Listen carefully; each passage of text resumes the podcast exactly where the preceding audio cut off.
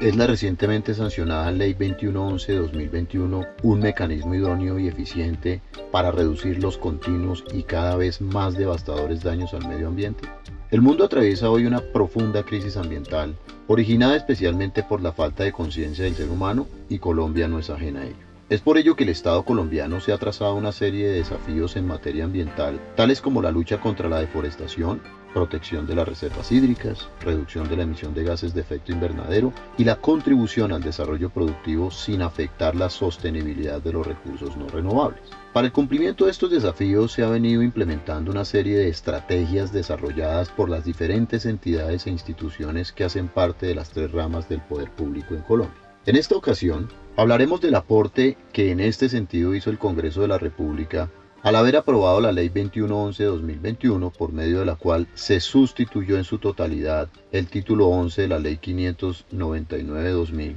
es decir, de los delitos contra los recursos naturales y el medio ambiente, y se introdujeron algunas reformas al Código de Procedimiento Penal. Pues bien, la legislación penal colombiana desde hace varios años se ha encargado de tipificar algunas conductas que afectan el medio ambiente y los recursos naturales. Es así como, por ejemplo, el decreto 100 de 1980 sancionaba la contaminación de aguas, la ocupación ilícita de parques y zonas de reserva forestal, el daño en los recursos naturales, la explotación ilícita de yacimientos mineros y la contaminación ambiental, con penas que oscilaban entre los seis meses y los ocho años de prisión y multas de hasta 5 millones de pesos. Nuestra codificación del año 2000, vigente en materia ambiental hasta la expedición de esta nueva ley, Incluye otros delitos como el ilícito aprovechamiento de los recursos naturales renovables, el manejo ilícito de especies exóticas, la contaminación ambiental por residuos peligrosos y la invasión de áreas de especial importancia ecológica, entre otros. Pero además aumentó las penas, pudiéndose encontrar sanciones de hasta 12 años de prisión y multas de hasta 50 mil salarios mínimos legales mensuales vigentes. ¿Qué es entonces lo novedoso de esta ley? Bien, Actividades que venían siendo puestas en práctica con las que se afectaba la sostenibilidad y la biodiversidad de nuestro país de forma significativa, sin que pudieran ser sancionadas, al menos no penalmente,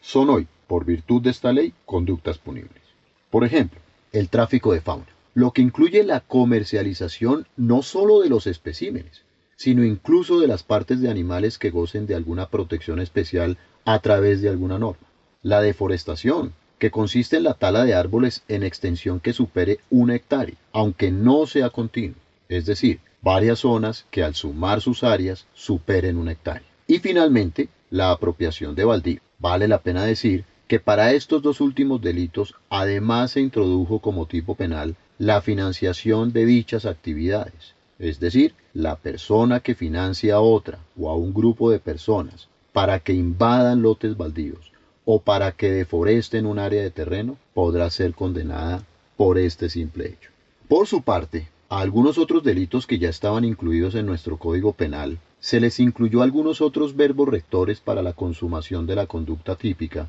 como en el caso del aprovechamiento ilícito de recursos naturales renovables, pues por virtud de esta ley incurrirá en delito quien, además de lo establecido en la Ley 599-2000, los acceda, capture, extraiga o exporte, incluyéndose además de manera expresa el coral, cuyo aprovechamiento ilícito venía afectando significativamente nuestro ecosistema, existiendo la duda de si éste podía ser considerado como un recurso natural para los efectos penales correspondientes. En cuanto al delito de daño en los recursos naturales, se agregó una conducta adicional, el ecocidio, definido hoy en el artículo 333 de la Ley 599 de 2000 como hacer desaparecer o causar un impacto ambiental grave. No obstante, tipos penales como este causarán sin duda un grave problema tanto al ente acusador como al operador de justicia, quienes deberán interpretar el significado de causar un impacto ambiental grave, circunstancia que por supuesto no debería ocurrir, pues sabemos que el derecho sancionatorio no debe tener lugar a interpretaciones.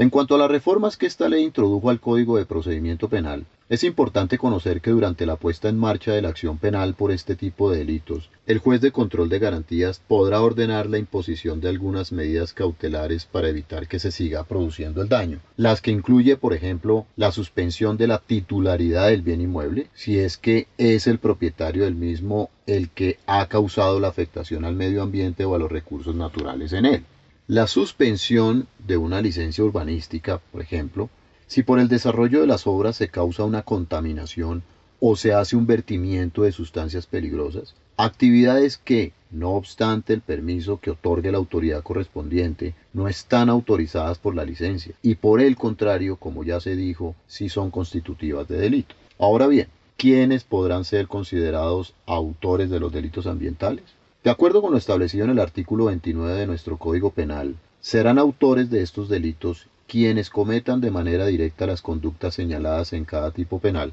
pero es importante tener en cuenta que si la persona obra con autorización de la autoridad ambiental, por ejemplo a través de una licencia para explotación de recursos, no habrá lugar a condena. Pero si por el contrario, una sociedad, por ejemplo, es la titular de una licencia urbanística y en el desarrollo de las obras de construcción se causa un daño que no está contemplado en la correspondiente licencia, será responsable de la comisión del delito ambiental su representante legal o quienes participaron de la decisión que terminó ocasionando dicha afectación. Esto por cuanto en Colombia, al menos hasta ahora, no existe la responsabilidad penal de las personas jurídicas. Pero de lo que sí será responsable la compañía es de la reparación que en relación con el daño se deba hacer, y esto porque, no obstante, es el condenado el llamado en primer orden a reparar el daño, por la vía del incidente de reparación integral de que trata los artículos 102 y siguientes del Código de Procedimiento Penal,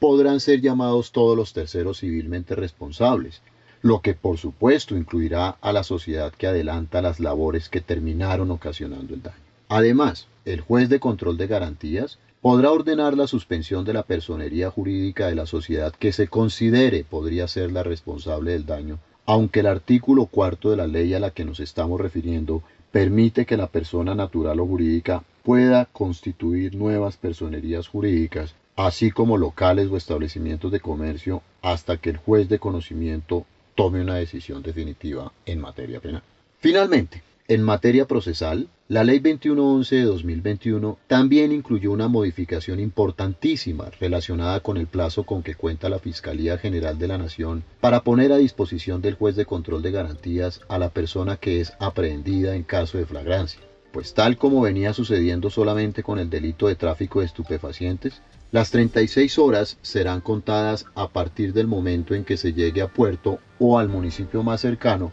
cuando esto ocurre en áreas de difícil acceso por ausencia de infraestructura o por fenómenos meteorológicos que dificulten el traslado de la aprendida. Esperamos pues que con la introducción de estas reformas a nuestro ordenamiento jurídico disminuyan las violaciones y los daños a nuestro medio ambiente y se protejan los recursos naturales. Aunque lo cierto es que, más que el endurecimiento de las penas o la ampliación de la gama de conductas penales, Solo la conciencia de que los recursos naturales no son interminables podrá permitirnos el desarrollo sostenible que nos permita seguir siendo productivos, moviendo la economía sin afectar considerable e irremediablemente el medio ambiente.